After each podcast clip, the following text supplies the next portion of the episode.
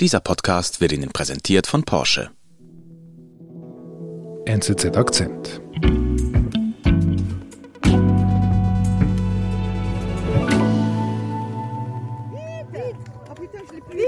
Ja, es ist der 8. Juni. Der Präsident Emmanuel Macron reist in den Süden des Landes. Er hatte sich vorgenommen, wieder engeren Kontakt zur Bevölkerung aufzunehmen.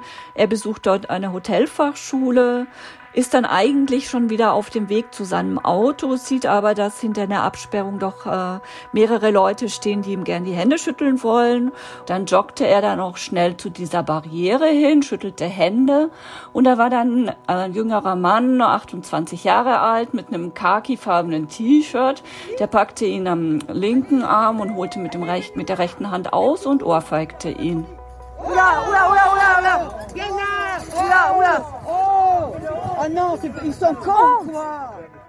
Also ich habe gedacht, wie gewalttätig. Ähm, es handelt sich ja nicht nur darum, jemanden zu ohrfeigen, es handelt sich darum, den Präsidenten zu ohrfeigen und damit auch die Funktion quasi zu beschmutzen oder anzugreifen. Also es geht nicht nur um den Menschen Macron, sondern es geht eben um, auch um das, was er verkörpert. Und das ist schon heftig, dieser körperliche Angriff auf den Staatschef. Dass der französische Präsident Macron eine Ohrfeige kassiert, sei nicht die Tat eines Wirrkopfs, sagt Christine Longin, die Korrespondentin der NZZ am Sonntag, sondern der Höhepunkt einer zunehmend aufgeladenen Stimmung in Frankreich.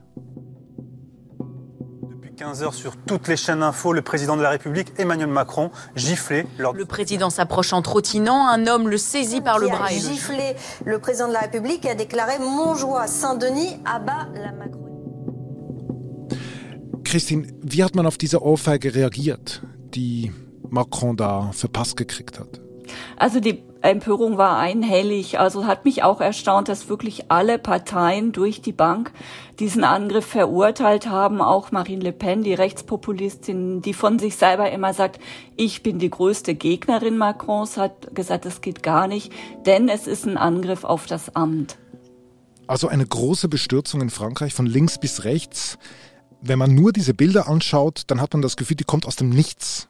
Kommt diese Ohrfeige aus dem Nichts? Also für mich war sie nicht unbedingt überraschend. Es ist so, wenn man auch mit den Franzosen und Französinnen spricht, dass einem viele sagen, so schlecht war die Stimmung noch nie. Einfach hasserfüllt. Also es ist so, dass sich die traditionellen Parteien quasi verabschiedet haben. Die Extremisten haben quasi die Bühne weitgehend übernommen, zumindest rhetorisch. Es wird viel provoziert. Es geht nicht mehr um Inhalte. Es geht wirklich nur noch um Aggression. Und das führt dann eben auch zur Gewaltanwendung. Mhm. Aber das wirkt schon sehr aufgeladen, so wie du das erzählst, Christine. Ähm, lass uns doch einige Beispiele dazu anschauen. Wo siehst du diese hasserfüllte Rhetorik? Wo sie natürlich extrem spürbar ist, diese angespannte Stimmung, das ist in den sozialen Medien und auch im Internet. Also gerade im, im Internet äh, gibt es diverse YouTuber der rechtsextremen Szene. Euh, Mir fällt da zum Beispiel einer ein, der heißt Papacito. Es ist ein bekennender rechtsextremer YouTuber, der auch relativ viel Erfolg hat. La tolérance, c'est toujours bien de pouvoir la faire appliquer. Da steht Papacito in Kampfmontur zusammen mit einem Freund vor einer Puppe. Die Puppe ist lebensgroß, äh, soll einen Wähler einer linken Partei verkörpern. Auf dem T-Shirt steht, ich bin Kommunist. Und Papacito und sein Freund, die schießen äh, mit Gewehren auf diese Puppe und bis ihr der Kopf wegfliegt.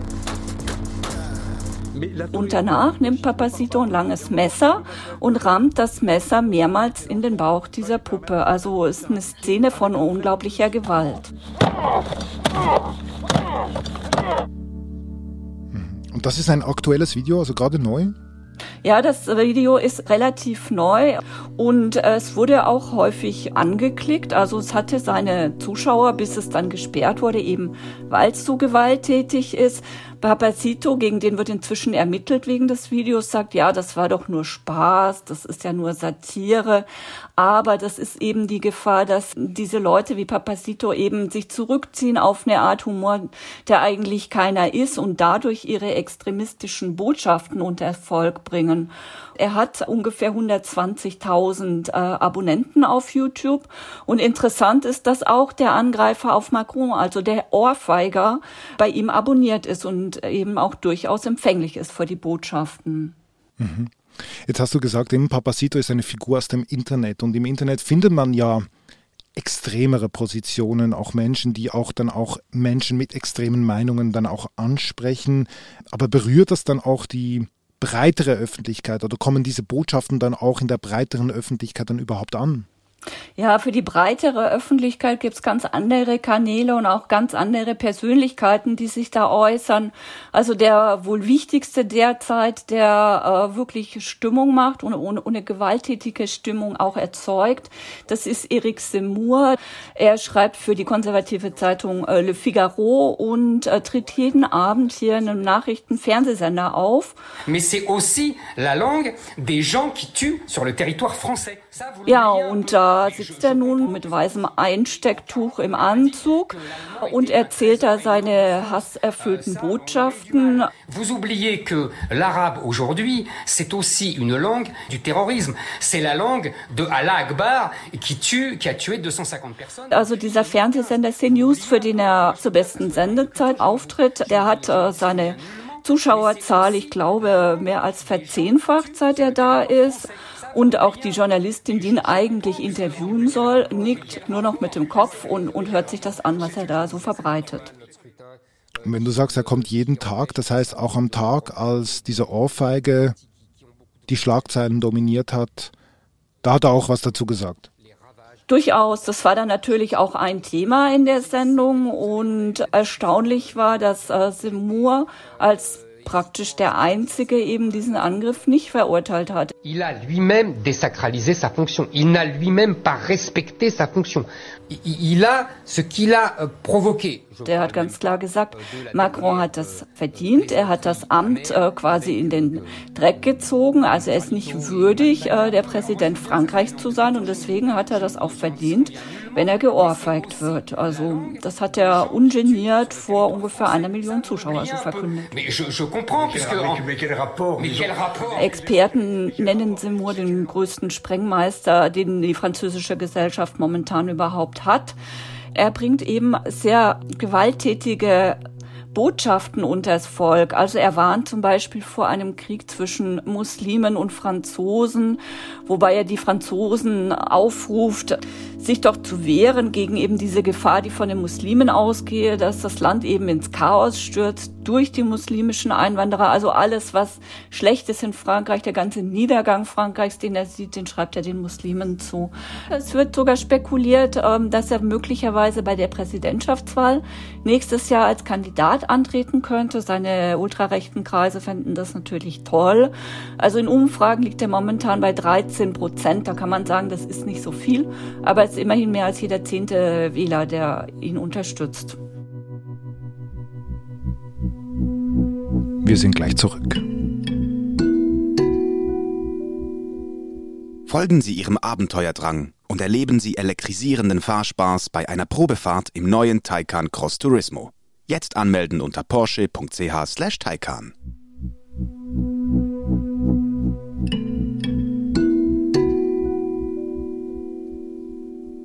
Also viel Hass, viel Polemik in diesem Nachrichtensender im Internet. Aber diese beiden Beispiele, die du da genannt hast, das sind ja, die kommen ja von rechts. Ist das jetzt nur ein Phänomen am rechten Rand der Gesellschaft? Nee, das kann man so nicht sagen. Also auch von links äh, wird schärfer geschossen. Gerade der Chef der Linkspartei La France Insoumise, äh, Jean-Luc Mélenchon, der übrigens auch Präsidentschaftskandidat ist, hat seinen Ton extrem verschärft. Und was eigentlich eher neu ist bei ihm. Er greift jetzt auch auf Verschwörungstheorien zurück. Also er war neulich in einem Radiosender, einem öffentlich-rechtlichen übrigens, und wurde da gleichzeitig von vier Journalistinnen und Journalisten befragt. Und vertrat da plötzlich äh, die These, also das war wie eine Bombe, die dann hier in Frankreich explodierte, dass äh, die nächste Präsidentschaftswahl quasi ein abgekartetes Spiel ist, dass so wahrscheinlich irgendein Kandidat, ähnlich wie Macron vor vier Jahren, aus dem Hut gezaubert wird, mit dem jetzt noch keiner rechnet, mhm. und dass der dann äh, ins Amt gehievt wird, weil nämlich kurz vor der Wahl womöglich, also das hat er so als Fakt dargestellt, ein Anschlag verübt wird, der dann ihm, äh, diesem ominösen Kandidaten, die Stimmen da zutreibt. Tout ça, c'est écrit d'avance. Nous aurons l'événement gravissime qui va une fois de plus permettre de montrer du doigt les musulmans et d'inventer une guerre civile. Voilà. Mhm. Also mit einer Verschwörungstheorie macht er das Ganze auch wieder extremer irgendwie, dass da plötzlich die Elite des Landes auf das Mittel eines Anschlags zurückgreift. Ja, eindeutig. Also er entwertet ja die Wahl quasi schon von Anfang an. Das ist ja auch äh, das, was die Verschwörungstheoretiker machen, dass sie die ganzen demokratischen Institutionen hinterfragen. Das tut er ja auch. Also sagt, die Wahl ist sowieso abgekartetes Spiel und wer gewinnt, ist auch schon klar. Er wird sicher nicht gewinnen und das ist nämlich auch der Hintergrund jetzt für sein, seine Rede, ist, dass er wahrscheinlich damit versuchen möchte, da seinem schlechten Ergebnis, womit er rechnen kann, schon mal vorzubeugen.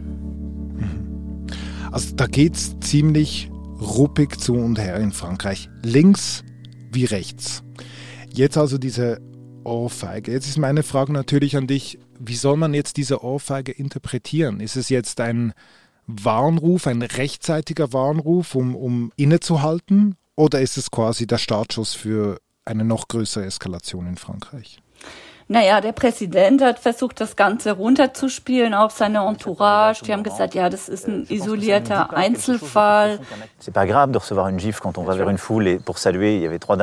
Das war ein Einzeltäter, sollte man nicht so ernst nehmen und auch nicht so hoch spielen. Aber man muss es eben im Kontext sehen und der Kontext sagt, dass das Klima in Frankreich eindeutig gewalttätiger geworden ist. Man sieht das beispielsweise an den Angriffen auf die Bürgermeisterinnen und die Bürgermeister. Das gab im vergangenen Jahr dreimal mehr als noch das Jahr davor. 92 Prozent der Bürgermeister sind schon mal bedroht oder angegriffen worden. Das heißt, praktisch jeder Bürgermeister ist da schon mal irgendwie Ziel gewesen. Und auch die Abgeordnetenbüros werden, weiß ich nicht, mit Farbe besprüht, mit Mist äh, wird davor abgekarrt. Es ist, es ist ein Klima der Gewalt, was herrscht, auch unabhängig von der Ohrfeige. Und jetzt wird in einem Jahr ein neuer Präsident, eine neue Präsidentin gewählt. Ich denke, das trägt jetzt nicht unbedingt zu einer Beruhigung des Klimas bei. Nee, ganz im Gegenteil. Also die Experten fürchten jetzt schon, dass es der schmutzigste und hässlichste Wahlkampf werden wird, äh, den Frankreich je hatte. Es zeichnet sich ja schon ab, eben mit der Ohrfeige. Es gab auch andere äh, Angriffe. Also es, es sind Dinge, die sich häufen, die es früher vielleicht auch gab, aber wirklich selten. Und inzwischen haben wir jedes Wochenende irgendwie zwei Attacken. Wie sich das Ganze dann noch entwickeln wird, äh, das ist schwer abzuschätzen, aber dass sich die Sache beruhigt jetzt nach der Ohrfeige, damit rechne ich auf gar keinen Fall.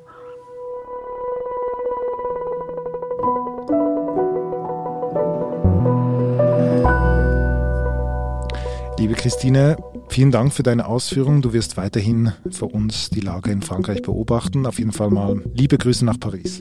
Dankeschön, bis bald. Tschüss.